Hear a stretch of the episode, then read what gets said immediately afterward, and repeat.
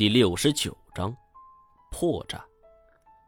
鲁常德挨了魏长青一枪，此时却全然已经忘记了一半。老哥，你是说这些跟蛇一般的鬼东西，就是当年蜀王处死的村民吗？魏长青嘿嘿一笑，并不作答。我暗自思忖：如果说这些藤蔓真的是当年村民所化，那么，能在没有土壤、阳光和水分情况下存活，也不足为奇了。因为说到底，这也就是一种干尸，不是植物。放眼望去，这些白花数之不尽，可想而知，蜀王杀了多少人。不过，现在明显不是感慨的时候。我们被困在此处，进退不得，前后都是血腕，该如何是好？我问魏长青。都是从哪听来的？怎么，老板没跟你说过？我心头一颤，妈的，要露馅儿！但是脸上的神情还是平静如常。这种事情他怎么会告诉我呢？你既然知道这东西的来历，有没有办法破解呢？这东西要破的话，说容易也容易，说难也难。我很讨厌跟这种卖关子之人打交道。卖关子没关系，你倒是挑准时候啊！都已经火烧眉毛了，你呀还卖？那那就说。魏长青的眼神一一扫过众人，阴笑着：“哼，需要童子尿，你们谁有啊？”这话一出口，我就呆住了。童子尿。这玩意儿谁会随身携带呀？我以前跟叶欣欣在一起的事儿已经全然忘记了。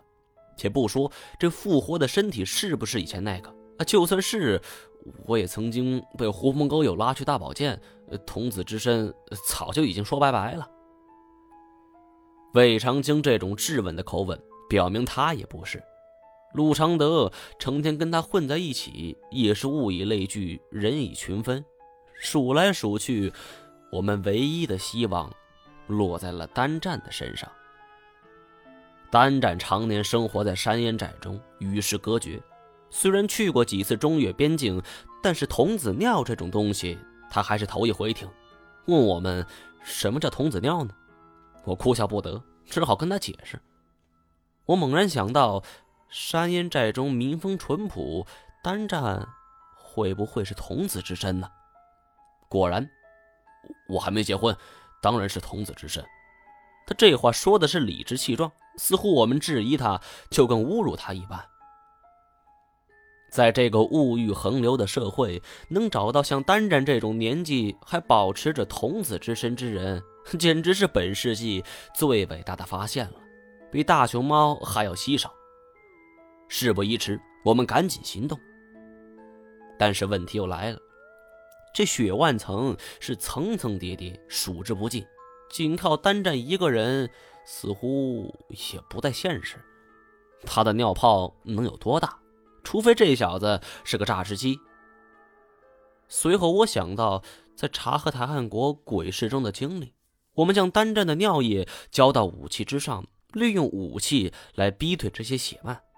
为了防止不经意间割断血脉，我让所有人都要刀背向前。大家很快就领会了。来到这鬼地方后，还没解过手呢，单战也储备了很多弹药。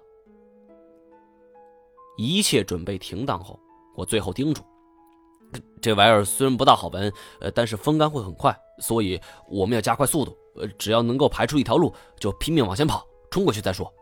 刚才我用望远镜看了一下，远处的血腕足以没过一个人。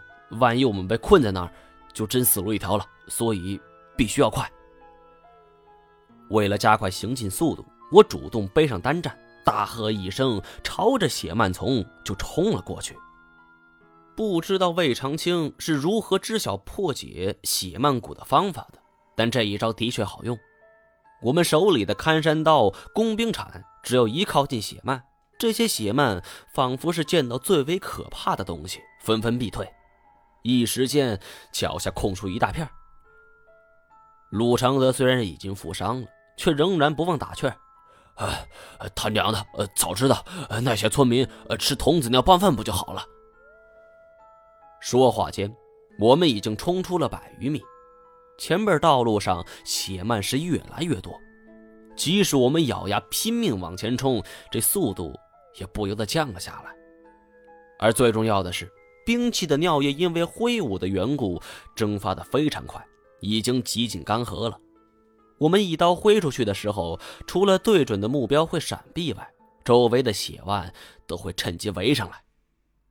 到最后，我们干脆是顾东不顾西，顾头不顾腚。我最为担心的情况发生了。好了，以上就是我为大家播讲第六十九章的全部内容了。